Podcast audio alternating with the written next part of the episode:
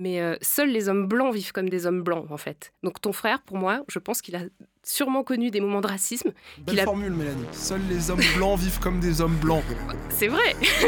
Blanc reconnaît blanc. J'ai trouvé, j'ai trouvé mon deuxième tatouage. Un petit bruit buccal. Rendez-nous les chips. Subtilement dosé. Le chip est en danger. Le chip, Le chip. Vous écoutez. le chip? Le podcast afro d'Arte Radio. Bonjour, vous écoutez le chip, le podcast Afropop d'Arte Radio. Je suis Kevin Donna. Et comme un jeudi sur deux, je suis accompagné de Mélanie Wonga Bonsoir, Kevin. et de François Oulac. Aujourd'hui, au sommaire de l'épisode, deux sujets. François va nous parler du documentaire sur euh, Rachel Dolezal qui s'appelle, en français, Un portrait contrasté. et en anglais, The Rachel Divide. Mélanie, on va faire un truc un peu différent aujourd'hui. Oui, on, on va, on va casser les limites, on va ça. ouvrir l'horizon. Courrier des lecteurs. Exactement, je vais Une question de. Mélissa, Tout à fait. métissage. Sur le métissage. C'est ça. Quoi de neuf depuis une quinzaine? Eh ben écoute, ça va très bien, ça va très bien. Euh, le nouvel album de Kanye West est sorti, donc du coup je Ah. suis Du coup, ça euh, va très bien. immédiatement réhydraté, comme tu peux t'en douter. Ouais, Et, refait. euh, ouais, et la- l'album est mortel, euh, conformément à mes attentes. Ouais. Voilà, je vais, je vais pas relancer le sujet Kanye West et tout, on peut en parler sur Twitter. J'ai un mot. Ok, next. Mélanie, à toi. Euh, je tenais particulièrement à remercier les auditeurs du chip qui ont come through, comme on dit en anglais, Ils sont venus en fait. qui sont venus en Voilà. fait. Ils Voilà. vont rappliquer. Suite à mon nouveau projet que j'ai annoncé qui s'appelle Waya, donc qui est une plateforme, euh, un magazine féminin dédié aux femmes noires. Donc euh, c'est très très cool, toute l'équipe de Waya est super contente et, et voilà. Merci à vous. De la force.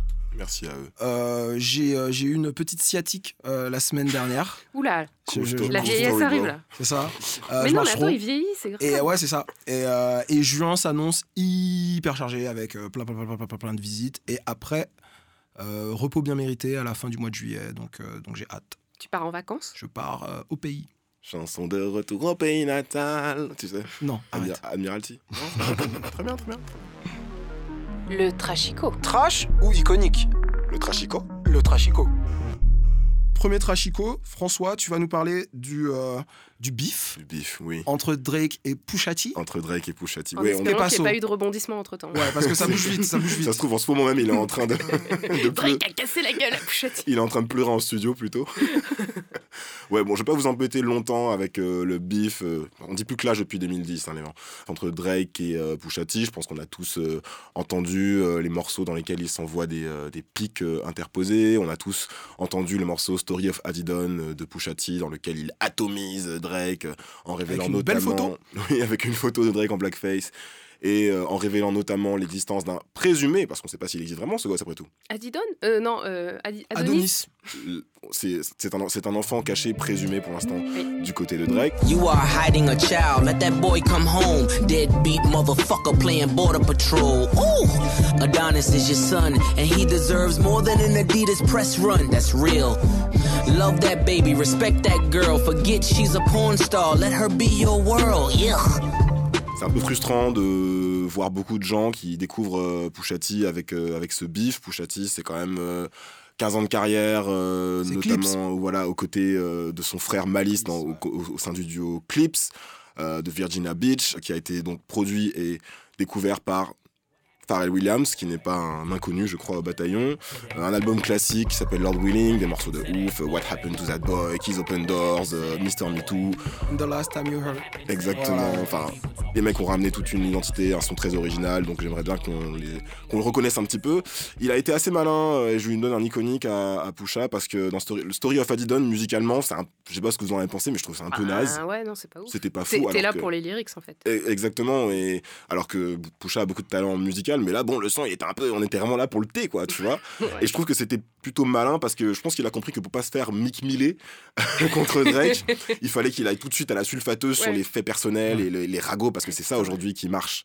Donc je donne un iconique à Pusha T et je donne évidemment un trash à Drake que je trouve bien stupide et qui devrait un peu mieux choisir ses cibles. Euh, je pense que Drake, à force d'avoir du succès commercial, il a l'impression d'être un grand rappeur, un grand, invincible. Ouais. un grand MC. Et Drake n'est pas un grand rappeur. Drake est un très bon artiste, c'est-à-dire qu'il a plein de qualités de songwriter, euh, il trouve des mélodies, il choisit bien ses prods. Euh, c'est un, un mec qui a influencé la pop pop culture. Voilà, c'est une pop star, mais c'était pas le plus grand des rappeurs. Et en termes de rap pur et d'intégrité personnelle, il joue pas dans la même cour que Pusha T. Et j'espère que cette défaite lui servira de leçon. Donc euh, voilà, c'est un triconique pour moi. Oh, wow. Mel, tu voulais parler euh, de la vidéo de Norman qui fait des vidéos. Norman, c'est un YouTuber riche et célèbre, donc, qui a fait fortune dans l'humour. Sa vidéo la plus connue, je sais pas si vous, si vous l'avez déjà vue, c'est euh, ne celle où il se, moque, il se moque des bilingues. Euh, et aujourd'hui, Norman, c'est quelqu'un qui casse un peu toutes les limites de l'humour autour des barbecues, euh, des chats, des raclettes. Euh, Norman a récemment publié une vidéo appelée Terrain miné. Donc, Terrain miné, euh, Norman fit Jimmy Labeu. Donc, Norman, dans cette vidéo, nous parle des dangers d'Internet Notre mission est très simple. Faire une blague sur Internet. Beaucoup ont essayé, très peu en sont revenus vivants. Religion, ethnie, homosexualité, féminisme, politique. Ces sujets sont très sensibles. son, son truc, c'est tu peux même plus faire de blagues un peu racistes ou un peu sexistes sans te prendre un gif qui te regarde de côté et des gens qui te disent euh, que en fait ta blague c'est de la merde. Donc tu Mm. vois, c'est c'est quand même chaud quoi, c'est dur. Voilà. Euh, et aux côtés de No- Norman, qu'est-ce qu'on voit?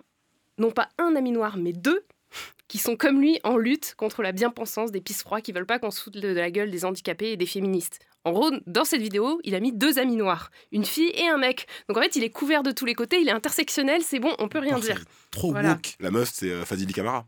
Ah, j'avais pas Ouais, remarqué. ouais. D'accord, ok. Ah, condoléances.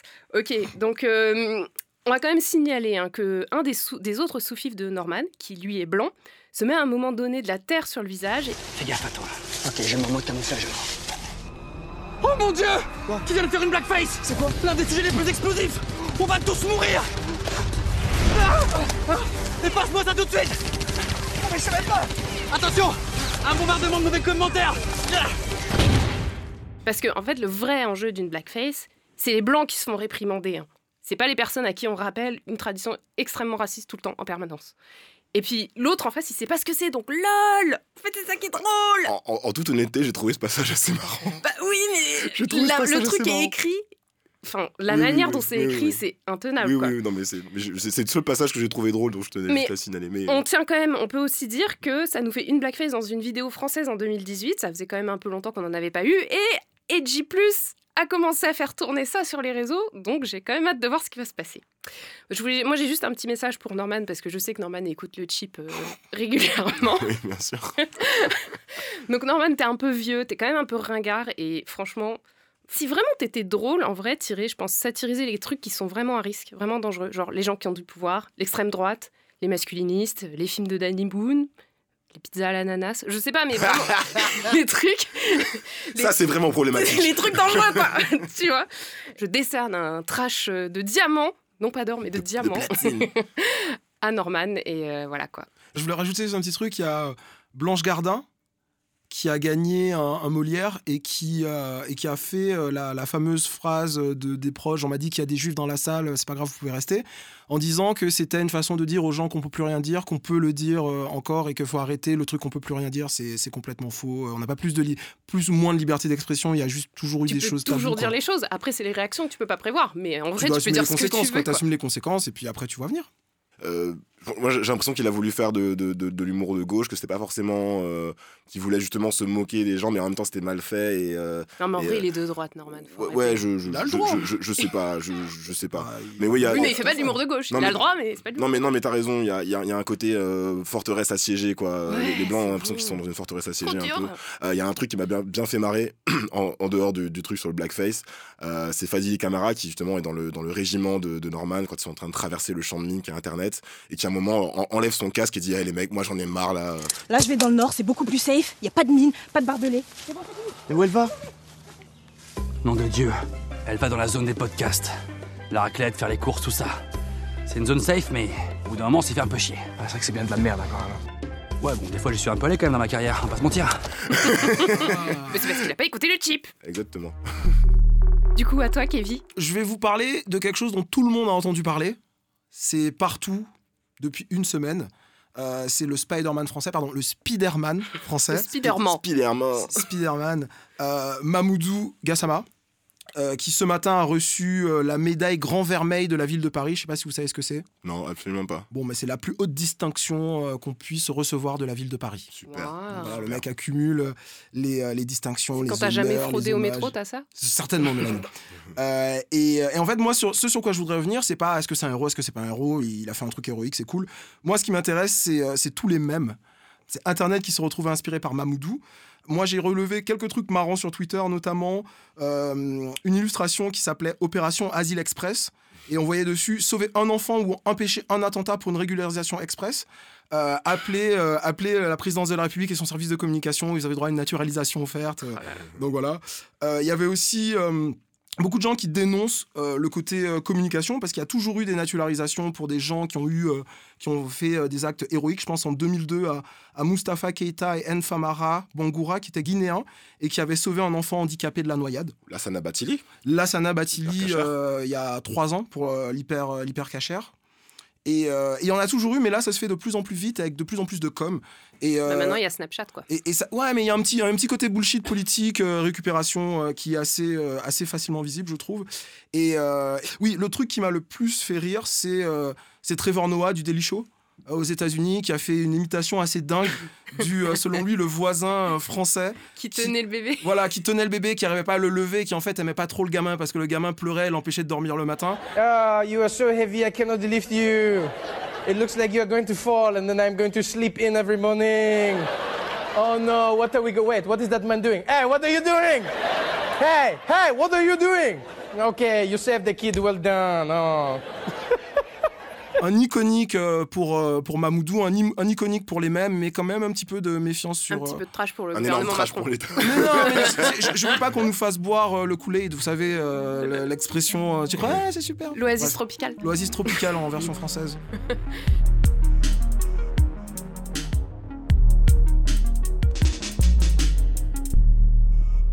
François, tu vas nous parler du documentaire de, de Rachel Dolezal qui est disponible en ce moment sur, euh, sur Netflix. Euh, Rachel, ça fait quelques années qu'il y a pas mal de gens qui ont envie de lui foutre des petites, euh, des petites claques. Est-ce que tu peux récapituler et nous expliquer euh, tout ça? C'est un très bon résumé, Kevin. Euh, ouais, on a tous les trois maté donc euh, le docu euh, The Rachel Divide, ou en français portrait contrasté, donc de Laura Brownson, qui est disponible sur Netflix. Rachel Dolezal, c'est une activiste de 36 ans, euh, militante, ex-militante du NAACP dans une petite ville de l'État de Washington qui s'appelle Spokane. Euh, pour vous situer, Spokane, euh, ouais, c'est moins de, un peu moins de 200 000 habitants, donc c'est euh, à peu près la taille de l'île, quoi. Donc c'est quand même une petite ville. Euh, et le NAACP, pour ceux qui ne savent pas, c'est une euh, grande instance, un grand parti politique et militant, l'un des plus importants. C'est Euh, le cran à la l'américaine? non, c'est pas des antiracistes, c'est des pro- pro-black, et je pense Ouais. que c'est vraiment différent. Et puis ça a un siècle. Et donc, euh, cette Rachel Dolezal, elle a fait croire pendant des années à toute la société, euh, y compris à ses, euh, à ses collègues militants, qu'elle était noire. Et elle a été outée, donc, en 2015 par non seulement un journaliste, un journaliste local, mais aussi par ses propres parents famille, biologiques. Voilà. Oh tiens, un bus C'était un peu ça. Et donc elle est devenue célèbre comme ça et haïe euh, dans le monde entier. Enfin, elle a fait euh, pas mal de pas mal de, de, de journaux un peu partout et est devenue euh, par le même temps un symbole de ce qu'on appelle la transracialité. Euh, donc le docu suit en gros la vie de Rachel Dolezal pendant plusieurs mois. Donc on la voit à la fois euh, en interview dans différents médias, on la voit également gérer sa vie de famille qui est devenue extrêmement euh, compliquée. Sa vie professionnelle et sa vie de famille sont devenues extrêmement compliquées depuis que le scandale a éclaté. Elle ne peut plus travailler, elle arrive difficilement à vivre, elle arrive difficilement. Elle était prof de Black Studies, justement, Elle et s'est était fait virer également- après. Et elle maintenant, était elle également prof, euh, elle était également prof de Black Studies et en en effet maintenant elle gagne difficilement sa vie en, en tressant des cheveux et en faisant des choses comme ça. Et donc on suit un peu euh, sa vie au quotidien. So talk to me. What's going on? Your film, we're taking this risk. I'm putting my kids out there. I'm putting Esther out there. It's hard. And I'm trying to be the gatekeeper and keep and then you're just like handing it over to somebody who can just like be a wrecking ball. Euh, on, on assiste également aux répercussions euh, que le scandale a, a eu sur, euh, sur sa famille. Euh, elle a un schéma de famille, elle a un schéma familial très euh, très compliqué, très complexe. On reviendra Unique. dessus, assez unique. Et donc euh, on la suit comme ça jusque à son changement de nom. euh, lorsqu'elle décide de changer son nom, donc de Rachel Dolezal à Keshi Amaru Diallo. Priceless. Voilà. Diallo, quoi. Donc déjà, Désolé pour les diallo. euh, j'imagine que vous avez suivi déjà euh, l'histoire à l'époque quand elle est sortie. Est-ce que euh, déjà comment est-ce que vous avez trouvé le docu et est-ce que ce docu vous a un petit peu fait changer ou du moins nuancer votre avis sur Rachel Dolezal? Euh, le Rachel Dolezal, donc je connaissais déjà, j'avais déjà un avis sur la question. Le documentaire, je l'ai trouvé intéressant parce qu'il donne la parole justement au bon moment. Je trouvais que le timing était très bien. Ils ont donné le- le- la parole au contradicteur de, au contradicteur de Rachel Dolezal pour remettre un peu de, de bon sens dans cette espèce de, de- de folie euh, qu'est sa vie. C'est un personnage hyper euh, créatif. Elle est tout le temps en train de coudre, de peindre, de tisser, de faire des, des trucs, mais elle Ces est dans... sont pas dégueulasses. Non, hein. en plus, Non, c'est une bonne artiste. mais elle est dans un, dans un délire euh, assez, assez incroyable. Et quelle que soit sa position, le premier truc, c'est que elle est dans une démarche hyper autodestructrice. Où euh, quand tu es dans une espèce de truc comme ça, t'es pas obligé de mettre des, euh, des photos de ton bébé. Euh, quand tu es sur, euh, sur Instagram et, et Twitter, quand tu es au milieu d'une tempête comme ça, en attendant euh, l'approbation des gens. Quoi. Ouais, genre, la première chose que j'avais envie de lui dire, c'est meuf, désinstalle Twitter et Instagram de toute ta Voilà. maison. Mais bon, bref. Arrête. Mel, t'en as pensé quoi, toi? Ça m'a aidé à comprendre euh, d'où venait, euh, venait sa problématique, en fait. Et sa problématique vient du fait qu'elle a vécu beaucoup de traumas euh, au cours de sa vie, notamment au cours de son enfance, et avec des parents évangélistes très durs, très extrêmes, et visiblement des, aussi des problèmes euh, d'agression sexuelle. enfin, Ah bon Ouais, Amish, hein, ouais. C'est c'est des, chrétiens fondamentalistes. des, des problèmes d'agression sexuelle aussi par son grand frère. Enfin, je- elle a une vie très compliquée et euh, elle a, je pense, essayé de dépasser ces traumas-là en se, en se construisant une, une vision de l'identité noire qui pourrait potentiellement la sauver. Avec tout ce que ça comporte de problématiques pour la, vraie, vraie- la véritable identité noire. Et j'ai- j'ai j'ai compris ça, mais pour moi, ça excuse pas euh, en fait ce qu'elle ce qu'elle fait en fait et ce qu'elle a ce qu'elle a créé qui est pour mo- moi très nocif euh, et surtout une une conséquence du privilège blanc. On y reviendra. Euh, faut savoir déjà que Dolza, la transracialité, elle n'est pas toute seule. Bon, c'est euh, il y a des gens par exemple comme euh, Jadou, vrai prénom Adam, qui est un Américain euh, d'une trentaine d'années qui euh, vit en Floride et qui est persuadé d'être euh, philippin. C'est-à-dire que depuis sa petite enfance, il regarde National. Geographic et euh, il a toujours adoré euh, la cuisine, la, la musique, euh, la culture euh, philippine. Donc il, il- il affirme, euh, il affirme qu'il est philippin. Il conduit un tuk-tuk. Et, euh, et il dit que voilà, c'est seulement quand il s'immerge dans cette culture qu'il se sent Lui-même. euh. Vas-y, Sur, sur ce point-là, j'ai l'impression qu'il y a une confusion entre nationalité et race. tout à fait. Mais oui, bah, ça- mais, mais sachant que oui, mais en même temps, les Philippins sont des gens racisés, en tout cas par rapport à cet Américain qui est blanc comme. euh, euh, autre exemple, Waviki, c'est une euh, Instagrammeuse et YouTubeuse de 17 ans euh, qui prétendait sur tous les réseaux euh, sociaux euh, être, euh, être noire. Mais oui, elle dit le N-word. Elle dit le N-word. Le euh, principal privilège quand t'es noir. Voilà, C'est ça, c'est une sorte de caricature, vous savez, de la femme noire un peu ratchet. My mom kept telling me, you're white, you're white. I never believed her because I knew I was black. But July 19th, I did some history. I went on Ancestry.com and I found I'm 25% black. And this whole time I knew it. I knew I was a black girl. So, so I just consider that to be my birthday because it's just a very exciting holiday for me. Grande amie d'ailleurs de Bad Baby, vous savez. Ouais. euh, Cash me outside. Catch me outside, how about that? Exactement, Daniel Bregoli, et qui donc continuait à dire qu'elle était noire partout. Jusqu'à ce qu'elle se fasse arrêter par la police et que bizarrement elle, euh, Ah non, en fait, elle change, jusqu'à bizarrement elle change de ton. Et donc voilà, la, transracialité c'est quelque chose qui euh, a l'air d'exister. En tout cas, il y a même plusieurs groupes Facebook qui euh, qui s'en réclament. Mais ce qui est intéressant avec le cas Dolzal, comme tu disais Mélanie, c'est que euh, l'histoire familiale de Rachel Dolzal et son histoire personnelle sont tellement complexes et son identification tellement sincère à la, à, la, à la culture noire et qu'elle est allée tellement loin dans son mensonge que ça en fait un cas réellement intéressant. Déjà, euh, faut savoir que Rachel Dolzal, son- ses, ses deux parents sont blancs biologiquement, mais elle a tout un pan de sa famille, de ses frères et sœurs qui sont euh, adoptés et qui sont noirs. Et qui ont été éduqués par les parents blancs qui n'ont ont jamais pris ça en compte dans l'éducation. Dans Voilà. une ville euh, à 90% euh, Ouais. blanche. Voilà. Donc, en fait, comme, comme tu disais, Mel, la- sa, sa- sa manière, de, sa manière en fait, de s'identifier à la, à la culture noire, c'est par rejet pour ses parents, mais c'est aussi euh, pour se rapprocher de, des seuls membres de sa famille qu'elle aimait, c'est-à-dire voilà, son petit frère Isaiah, qu'elle a d'ailleurs adopté, elle est devenue sa, sa- son- sa tutrice légale, qui est noire. Voilà.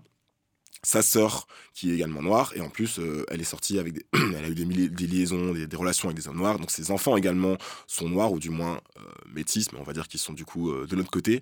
Et donc ça, ça en fait que moi, perso, euh, au début, j'avais tendance vraiment à la voir comme une appropriatrice culturelle pure et dure, et je me suis rendu compte que le cheminement qui l'a mené euh, à cette situation était tellement complexe et nuancé que je pouvais pas juste jeter le sujet et, euh, et le- et l'eau du bain euh, avec quoi. Je sais pas ce que vous en avez pensé. Je suis assez d'accord avec toi sur ça, sur le fait que je pensais aussi que c'était juste une meuf qui un jour s'était réveillée, s'était dit euh, et si je devenais noire? Et que c'est beaucoup plus compliqué que ça en fait. Je on, on voit bien. problématique. hein. Mais, Mais, mais effectivement, elle surimprime des trucs sur, euh, sur l'identité Ouais, noire. ouais, c'est ça. Elle voit des choses qui euh, ne sont pas là en fait, et elle sublime des, des- les souffrances comme si euh, c'était beau parce que euh, c'est quelque chose qu'elle elle peut contrôler. C'est une souffrance qui lui est pas arrivée à elle, et donc elle la elle la magnifie et elle se dit oh là là c'est vrai c'est beau ils ont souffert. Elle dessine beaucoup d'esclaves dans son art et tout, et c'est peut-être ça lui permet peut-être de s'échapper de elle ce qu'elle a vécu. J'ai envie de lui dire de, se calmer sur les grosses généralités. Euh, en fait, pour elle, quand elle parle de blancheur, elle dit non, non, non, je veux pas retourner chez papa et maman euh, qui sont méchants. T'es là, ben, tous les blancs, ils sont pas traumatisés euh, par leurs parents, c'est bon, t'as pas besoin d'être noir pour. Tu vois, c'est, c'est Elle très, dit très, Je m'identifie pas aux étrange. femmes blanches qui sont nées avec une cuillère en argent dans la bouche, mais il y a plein de femmes blanches qui sont pas nées avec une cuillère en argent dans la bouche. C'est pas le fait d'être blanc qui fait ça, c'est, c'est la classe. Donc en fait, on voit qu'il y a plein de choses qui se mélangent dans sa tête et, Mm. et- Il y a un passage qui m'a qui m'a beaucoup marqué, c'est vers la, la fin du docu.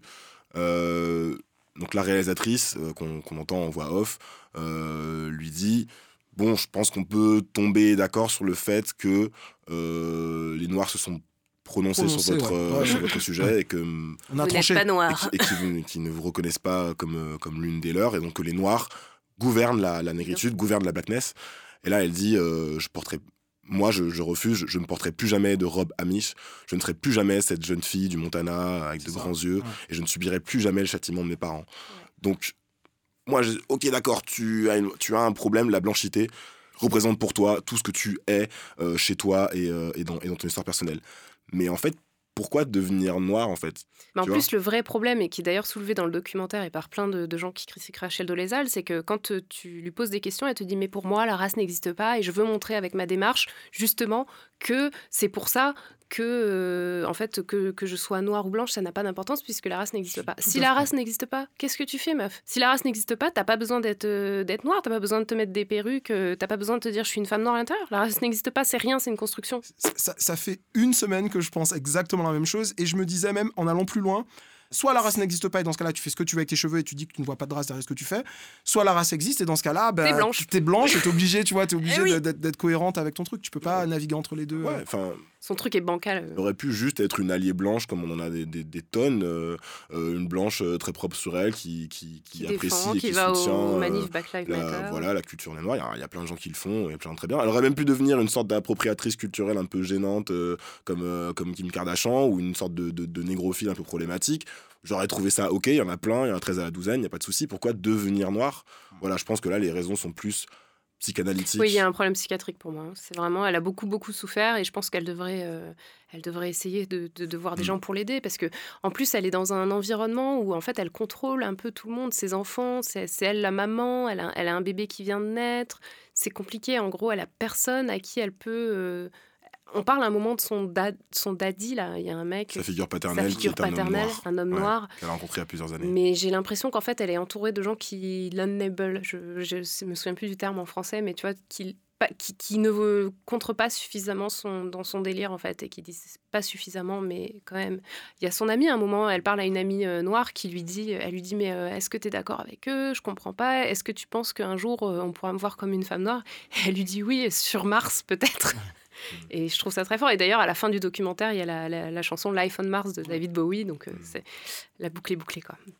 Alors, il y, a un- il y a un autre passage qui est assez intéressant, c'est lorsque euh, elle parle dans, un, dans une conférence euh, dans une université à l'invitation d'un professeur euh, qui est un homme noir qui, euh, qui s'appelle Ronnie Gladden et qui lui-même se revendique comme une femme blanche. Pour lui, il estime que euh, il, est, une femme blanche née dans le mauvais corps.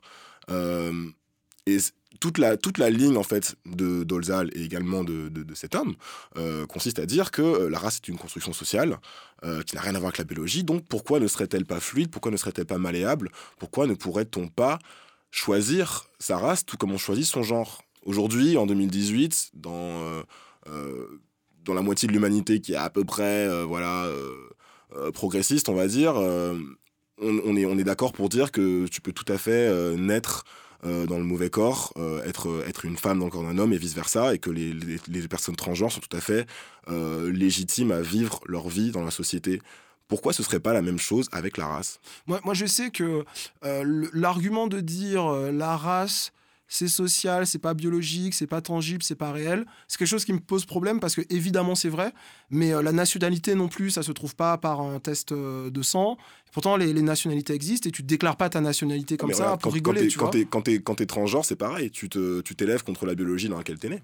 Mais c'est pas vraiment pareil en fait, parce que quand tu as euh, une, une histoire des ancêtres en fait qui descendent, tu vois, dans le cas de, de, de l'identité noire, l'africanité, tu as des ancêtres, tu as, as, quelque chose qui est transmis en termes culturels, mais pour le coup, pour moi aussi en termes biologiques, mais surtout en termes historiques. C'est tout ce que la, la, communauté noire a vécu tu peux pas arriver et souvent en fait il y a vraiment ça c'est les, les, les, personnes blanches sont souvent attirées par ça par ce côté euh, oh là là qu'est-ce qu'ils ont souffert mais qu'est-ce que c'est un peuple quand même qui a résisté qu'est-ce que et c'est sur ça qu'ils s'attachent alors que l'identité noire oui certes cette souffrance fait partie de l'identité noire mais c'est pas tout. Il y a quand même toute une histoire tout un tout un héritage que tu peux pas t'approprier comme ça du jour au lendemain dire ah ben en fait c'est à moi ça c'est alors que le, le, le, genre et le sexe c'est beaucoup plus personnel d'hommes et de femmes aussi tu vois t'appropries hmm. pas euh, un truc qui n'a rien à voir tu vois t'es une longue descend... enfin une longue lignée euh, d'hommes qui se reproduisent entre eux et un jour tu décides que t'es une femme. Non, c'est pas ça. C'est mm. pas ça la, question des transgenres, je pense.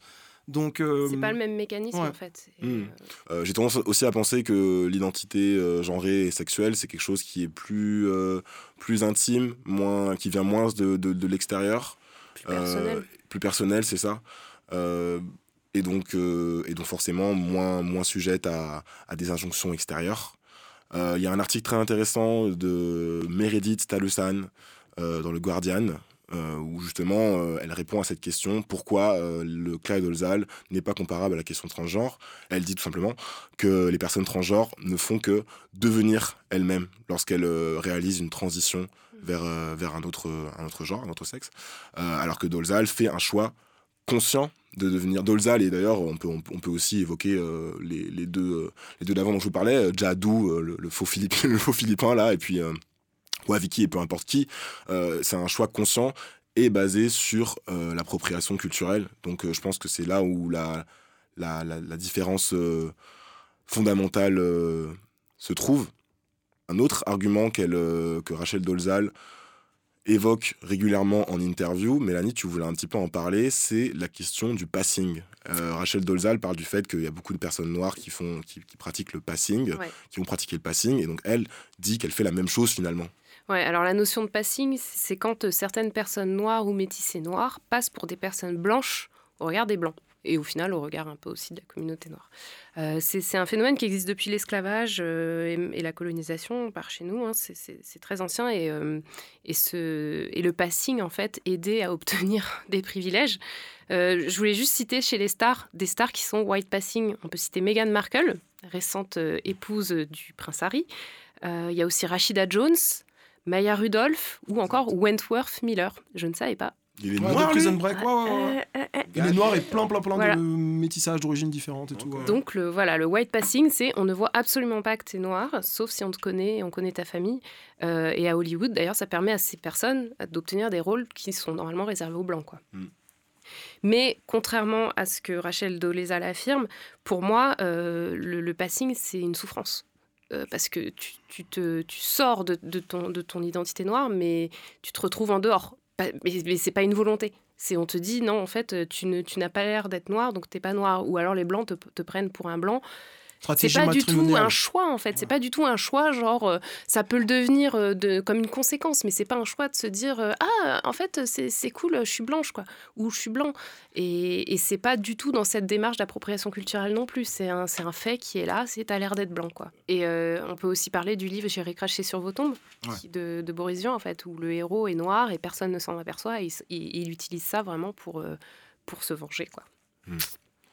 Euh, j'ai vu un, exemple intéressant de, euh, de, black passing, de gens qui, sont, euh, qui ne sont pas noirs mais qui sont passés pour noirs. Il y a un type qui s'appelle Vijay Chokalingam et qui est d'origine indien, indienne. pardon. C'est le frère de l'actrice Mindy Kaling. Et, et, pour intégrer une, une, fac de médecine aux États-Unis, il s'est ah, rasé la tête et il s'est fait passer pour, pour un noir. Parce qu'en disant qu'à cause de la discrimination positive, c'est plus facile. Alors, c'est un personnage hyper controversé. Il soulève quelques points intéressants. Euh, néanmoins, il parle du, du facteur Pocahontas. C'est-à-dire du fait que beaucoup de gens qui sont en fait des blancs 6 euh, euh, jours sur 7 et qui ont un huitième de sang autre pour des pour des pour postuler à la ah, fac etc il, je suis un quart Cherokee et donc il remet en cause par exemple en 2017 les admissions de Harvard université la plus, la plus prestigieuse des États-Unis dit la majorité de nos recrues sont des minorités il, met, il remet ça en question parce qu'effectivement, il y a 11% de latinos, 14% d'afro-américains, 22% d'asiatiques et 49% de blancs. Mais euh, sur les asiatiques, par exemple, il remet beaucoup en question est-ce que tout le monde est vraiment asiatique Est-ce que tout le monde est vraiment noir Socialement, euh, la majeure partie du temps. Sauf que le monsieur devient très problématique et qu'à la fin de son interview en 2017 sur CNN, il explique que Donald Trump est le nouveau Lincoln. As I said, President Trump will end affirmative action like Lincoln ended slavery. Goodbye. Et qu'il va supprimer, il va supprimer la discrimination positive comme Abraham Lincoln a supprimé l'esclavage aux oh États-Unis. Elle doit avoir trop honte de lui, Mindy Kaling, parce qu'elle en parle jamais. Hein. Moi, ce, ce docu, il m'a, il m'a évoqué une, une réflexion. Euh, toujours le passage, vous savez, où elle est dans cette euh, université, où elle est face à des femmes noires. Il y a une des femmes qui prend le micro pour euh, la, session questions-réponses et qui, qui remet en cause la légitimité de Dolzal à se, à se revendiquer noir et qui lui dit notamment Moi, j'ai dû gagner le droit de, de m'appeler une femme noire et vous n'avez pas passé ce rite d'initiation. Ça, ça m'a vraiment inspiré parce que j'ai le sentiment. L'une des raisons pour lesquelles l'affaire de Dolzal m'a, à titre personnel, fasciné, mais également un peu révulsé, c'est justement le white privilege qui est dedans. Être blanc, c'est c'est être un humain avant tout avant, euh, en passant toutes les, toutes les barrières et tous les clivages, c'est être vu à la fois, c'est être vu d'abord comme un individu avant, euh, avant tous les stéréotypes, avant tous les clichés. Et donc c'est le fait justement de pouvoir euh, un peu faire ce qu'on veut comme ça et notamment naviguer dans, dans, dans, les différents mondes. Et, et je trouve que l'identité noire, contrairement à d'autres identités, et ensuite j'ai pas été dans la peau d'autres d'autres types de minorités, c'est une identité qu'on gagne en fait. une identité qui, qui s'acquiert où il faut un peu plus lutter que, que les autres. Euh, c'est pas une identité décernée. la question de l'authenticité est assez, assez importante, je pense, et assez spécifique à nous. Euh, à titre personnel, ça fait des années que, que je me prends la tête sur le fait euh, d'être noir et sur le fait d'être entier, de savoir ce que c'est. Euh, c'est une lutte interne, tu vois. Ça, ça commence par des lectures, ça commence par Césaire, euh, Fanon, euh, Glissant. c'est le combat pour acquérir une masculinité équilibrée qui soit pas dans les clichés de la masculinité noire, qui est plus toxique et plus avec plus d'injonctions que la masculinité, on va dire blanche classique. C'est le fait d'avoir l'impression qu'on est obligé de, de, lire certains trucs. Ah, tu connais pas mal le comics, alors t'es noir, mais il faut, faut, quand même que tu fasses du rattrapage. C'est le fait de, de, changer ton regard sur tes propres traits physiques. C'est le fait que je me prends la tête sur avec qui j'ai le droit de sortir ou pas. Est-ce que si je sors avec une blanche, c'est vu comme est-ce que je suis moins noir ou est-ce que tu vois comment ça se passe? C'est le fait que c'est le fait que tu vois par exemple je suis je suis anti-M mais je sais pas danser le zouk tu vois et ça c'est quoi? ben c'est vu problématique. Tu seras pas en Martinique en juillet toi? Si si si. Non mais j'ai déjà eu des j'ai déjà eu des discussions euh, aux Antilles euh, qui m'ont euh, qui m'ont en, quelque sorte créole chémé tu vois. Hmm. donc c'est c'est un, un, truc sur lequel c'est un, un, truc sur lequel je, je, je, travaille tu vois ce fait ce sentiment parfois d'être un anti non légitime tu vois et, euh, même, ce, même podcast, depuis qu'on fait ce, podcast ensemble, euh, je me pose des questions. Est-ce que je suis légitime à parler, euh, de l'expérience noire alors que depuis que j'ai l'âge de 6 ans, je vis en blanchité totale et que je compte mes amis noirs sur les doigts d'une main, tu vois? Donc, c'est des trucs c'est pas grave, euh, c'est pas grave Rachel, c'est pas grave d'avoir des, d'avoir des, des, des conflits internes et des, et des conflits d'identité, des questionnements. On en a tous, et même moi qui suis euh, homme noir euh, à 100% euh, pur jus, euh, j'en ai tous les jours et je n'arrêterai jamais d'en avoir. Est-ce qu'on peut dire que t'es cis noir par rapport à, à- à Rachel qui est trans noir? Exactement. Et donc, et donc c'est ça qui, c'est ça qui m'énerve. Donc pour pour conclure, j'aimerais bien vous citer aussi euh, un article de- d'une journaliste qui s'appelle Denise Milner, donc qui a été écrit sur le site de la NPR et qui s'intitule Pourquoi Rachel Dolezal ne sera jamais noire, où elle en fait euh, Milner compare la blackness à un diamant que, que tout le monde veut s'approprier. Mais, euh, mais c'est aussi un diamant qui est créé par des, par des températures extrêmes et des, des pressions également extrêmes, comme, comme les vrais diamants finalement, et, et qui se trouve dans le noyau même d'un être humain. Donc moi, le, sentiment final de ce, de ce docu, c'est que si même moi, euh, je, doute parfois, je doute constamment même d'être légitimement noir et que je me pose la question tous les jours et je suis pas le seul et t'as des gens comme, euh, comme Gambino qui se posent aussi, je pense, la question.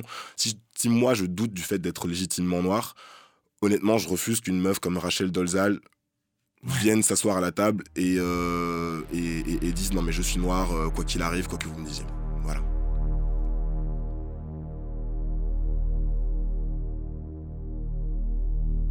Mélanie, cette semaine, tu réponds à Mélissa. Exactement. Elle nous a contacté où, Mélissa? Elle nous a contacté dans les Instagram DM. C'est Donc euh, c'était pas gagné que je la trouve, mais je l'ai trouvée. Ah, cool. Et elle a une question Elle a une question. identitaire. que je vais vous lire. Ah, Je m'appelle Mélissa, j'ai 26 ans. Je suis métisse, mon père est blanc et ma mère est noire d'origine malgache, indienne et aborigène australienne. Elle est née en France dans les quartiers nord de Marseille. Elle est le parfait produit d'immigrés première génération dans les années 60. Elle a gommé toutes les traces de ses origines. Elle n'a pas voulu apprendre le malgache, elle est très chic, très mince, toujours très apprêtée et souriante. Elle rêvait de tomber amoureuse d'un blanc, et c'est ce qu'elle a fait. J'ai un frère jumeau et c'est de lui qu'il est question. On ne se ressemble pas du tout physiquement, il est plutôt typé indien, peau plus claire que moi et cheveux lisses. Moi, je suis plutôt foncée et j'ai une afro. Nos parents nous ont élevés dans la périphérie de Marseille, dans un quartier assez bourgeois très blanc. Ma mère ne nous a pas du tout élevés dans la culture malgache. Mes parents sont toujours heureux de dire qu'ils sont tous deux marseillais avant tout. Et ma mère a une expression qu'elle utilise parfois qui m'horripile je n'en ai que la couleur, pour dire qu'elle ne se sent pas africaine. Quand on est devenu adulte, mon frère et moi avons pris des chemins très différents. Il est parti à Buenos Aires, puis s'est installé à Paris. J'ai fait une, année de césure à Londres, puis un échange en Uruguay, et aujourd'hui je vis à Berlin. J'ai vécu mes voyages vraiment comme un choc, la découverte que j'étais une femme noire et de ce que ça voulait dire. Surtout quand j'ai vécu en Uruguay, un tout petit pays dans lequel on compte plus de vaches que de gens, et où il y a très peu de personnes racisées. Je suis depuis assez activiste et militante. Mon amoureux est également métisse, ce qui m'a d'autant plus sensibilisée. Mon frère jumeau est donc venu nous rendre visite à Berlin, et lors de notre dernier repas au restaurant, il nous fait remarquer que mon mec et moi, on parle beaucoup de race. On parle beaucoup du fait qu'on soit racisé. A brown couple. On a parlé de Black Panther, du fait qu'il n'y a pas beaucoup de personnes racistes à Berlin, et qu'on est souvent les seuls noirs à des soirées ou dans des restos. Il m'interpelle en me disant donc qu'on n'a pas été élevé comme ça et qu'il ne comprend pas du tout d'où me vient cet activisme. Il me dit qu'il se sent pas noir, que lorsque je mets des tissus brésiliens dans mon afro, je m'approprie une culture qui n'est pas la mienne, que je suis une imposture, que je fais semblant d'être quelqu'un que je ne suis pas, que lui ne voit pas les couleurs et surtout pas la discrimination, et qu'il faut que j'arrête de me positionner en victime. Alors voilà ma question, comment lui faire comprendre Comment lui expliquer que lorsque j'ai vu des belles afros au Brésil, je me suis dit Ah, mais je peux faire ça avec mes cheveux? Et que j'ai énormément souffert du manque de représentation. Et que même si j'étais élevée dans une culture blanche, j'ai eu des gros problèmes d'identité parce qu'on me renvoyait une image de non-française de femme noire. Et qu'on m'a appelée la Africana, qu'on m'a demandé si vraiment je venais de France pendant un an. Et surtout aussi qu'il est un homme, donc évidemment on va pas lui toucher les cheveux et lui dire que les Africaines ont vraiment de belles formes et que c'est pour ça qu'on les adore. Merci. Alors, moi, quand j'ai reçu ce message, ça m'a beaucoup, beaucoup touchée parce que je me suis, euh, je me suis reconnue un peu dans ton cheminement, Mélissa. Euh, et je trouve qu'en fait, euh, ton message représente la situation d'énormément de personnes racisées en France. Des, des gens qui sont issus de l'histoire de la colonisation, qui sont métissés, qui ont deux parents de couleurs et de cultures différentes. Dans le cas où l'un des parents est blanc et que les enfants sont élevés en France métropolitaine, il y a souvent eu des efforts d'assimilation. Alors, plus que la simple intégration, l'assimilation, ça revient à adopter vraiment la croyance française de l'universalisme total, à savoir que si on gomme ce qui nous identifie comme autre, comme étranger, on aura alors la chance de devenir complètement français.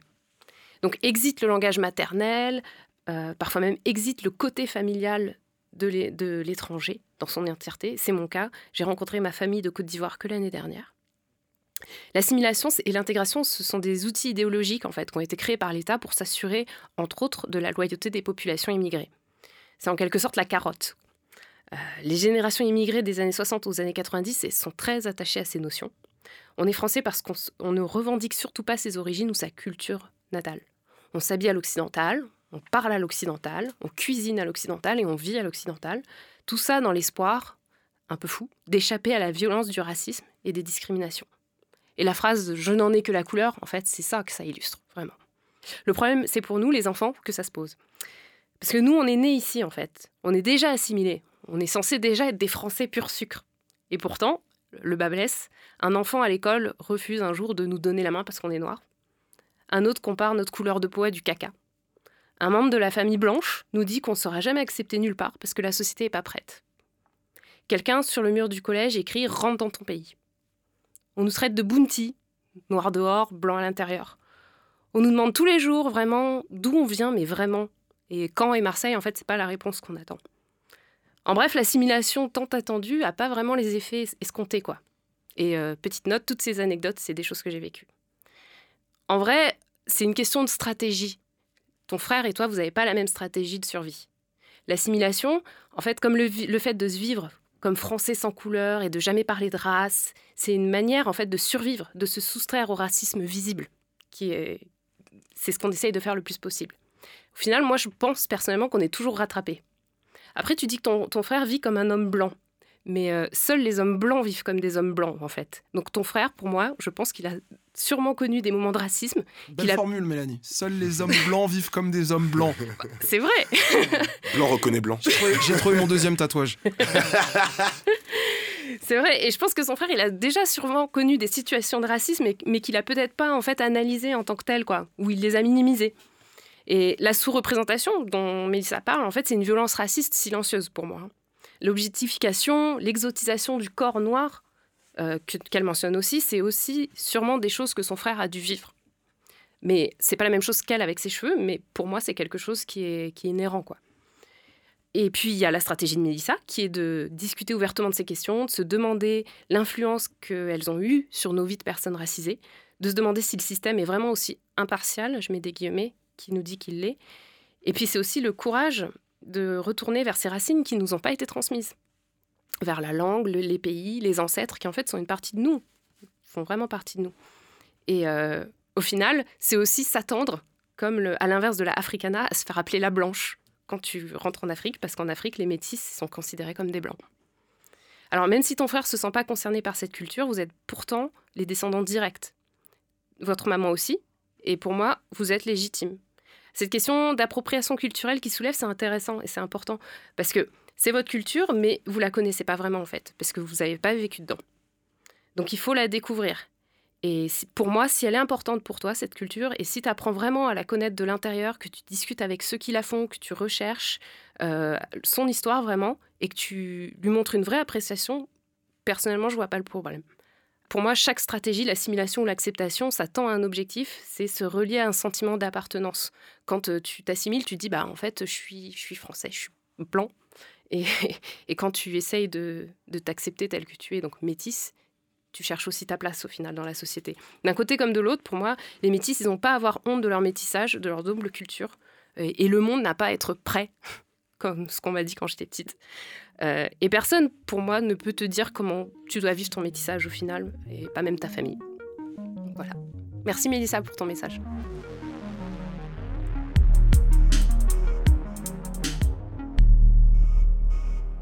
Les recommandations du chip. Ce week-end, euh, j'étais à Will of Green, les deux jours. Ça a été sportif.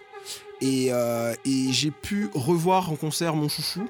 Euh, L'album que j'ai le plus écouté de l'année 2017, Francky j'arrête pas de le dire. Non, c'est pas Francky Vincent, Mélanie. pardon. L'album que j'ai le plus écouté de l'année 2017, c'est Flower Boy de Tyler the Creator. Et euh, c'est un mec qui me tient vraiment, vraiment à cœur. Euh, c'était la deuxième fois que je le voyais en live, mais à l'époque, il était un peu moins connu. C'était avec son groupe Hot Future. Et en fait, euh, la première chose que je veux vous dire, c'est de faire attention aux adolescents blancs en concert. Parce que maintenant, Euh, les mosh pits dans les concerts euh, de, de, de, de hip-hop, c'est c'est- c'est- c'est juste Mais est-ce que c'est pas Ouais. aussi dû au fait que t'es devenu un peu vieux? Je, je me suis dit ça, mais j'en ai quand même fait des concerts. Totalement, Kevin. J'ai été, moment- au concert de Future avec toi, tu ne bougeais pas d'un Non mais mec, ça n'a rien à voir. Là, je te jure, on a vu des gens disparaître. On a, on a vu. j'ai- Dernier exemple, j'ai eu un bleu. J'ai eu trois bleus dans ma vie. Frère, Je marque pas. Frère. Franchement. Moi, j'ai pas dansé. On a été au, on a Moi, été au, on a été au concert de Jay Huss, t'as pas bougé. Mec, tu m'as vu, tu m'as vu samedi ou tu m'as pas vu samedi? Si si, je t'ai vu ça. Je dansais pas, je dansais pas. Ok ok, tu dansais en marge. J'étais pas du tout en marche. Bref, euh, tout ça pour dire que euh, l'album de Tyler est mortel et euh, il date de l'année dernière, mais allez le réécouter.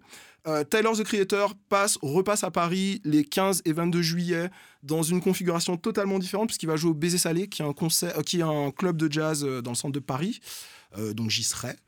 Et euh, le 22 juillet, et, euh, et j'ai hâte de voir ce que ça va donner. Et dernier truc, si vous vous intéressez euh, un petit peu à Tyler et que comme moi vous êtes un, un gros fan de son travail, je vous recommande une vidéo d'une interview qu'il a faite avec un humoriste qui s'appelle Gérard Carmichael, qu'on peut trouver sur YouTube. et T'en qui as déjà parlé de ce monsieur?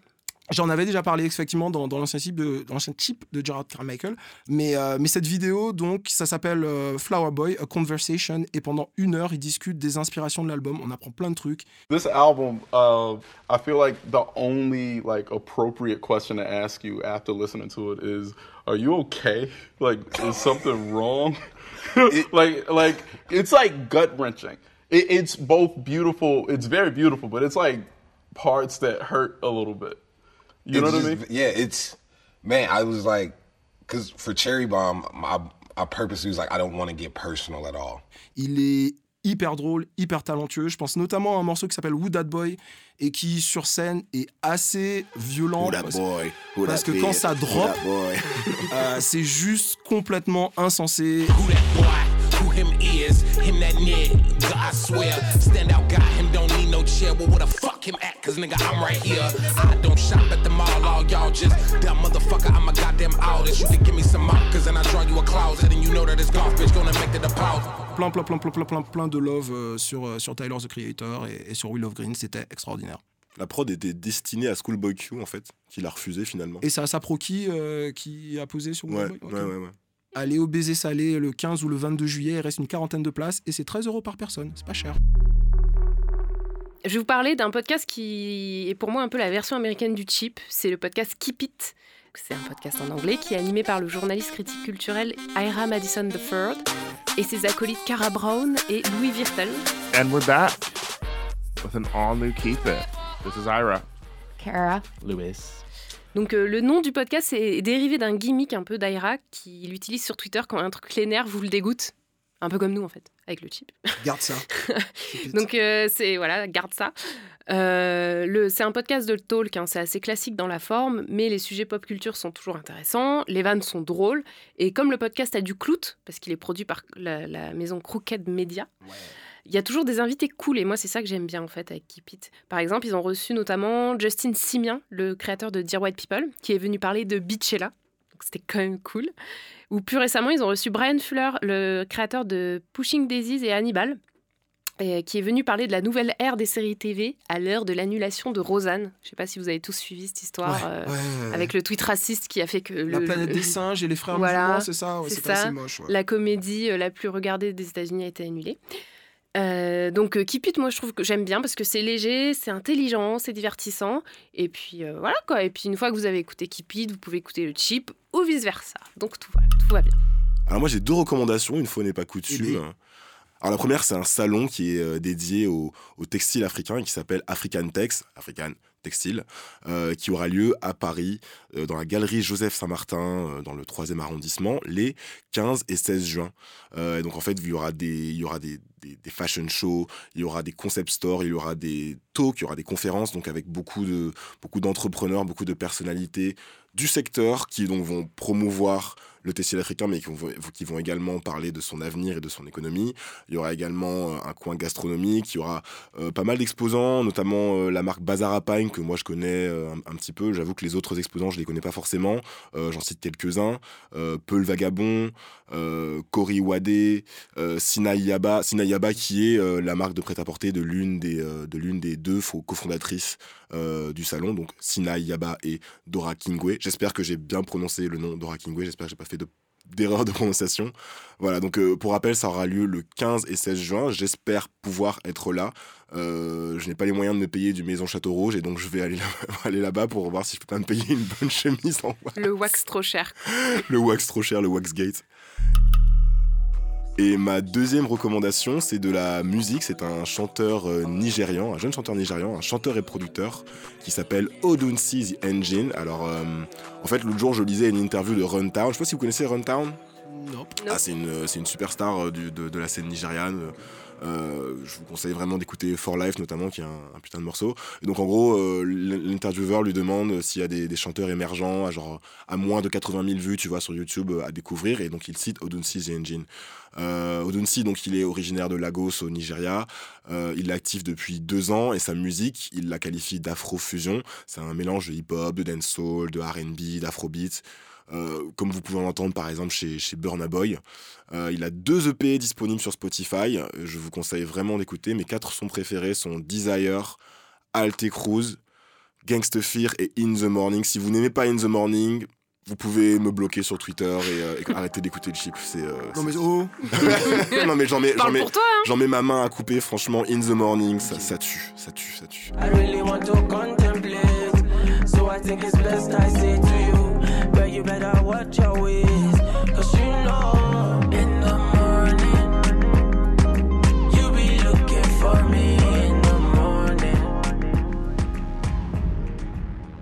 C'était le chip, avant-dernier épisode de la saison. Et dans 15 jours, on se retrouve pour un numéro spécial football et Coupe du Monde.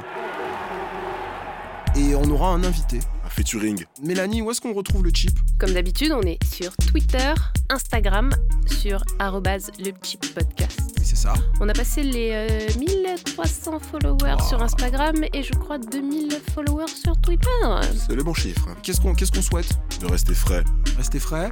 Euh, Laissez-nous une review. Laissez-nous une review. Voilà, faut, faut laisser des reviews euh, sur euh, Apple Podcasts et toutes les autres plateformes où vous euh, trouvez euh, vos podcasts. 5 étoiles s'il vous plaît, des reviews positives.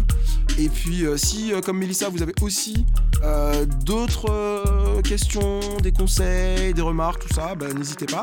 Et puis cette émission a été réalisée par Charlie Marcelet, qu'on remercie, à qui on fait des bisous.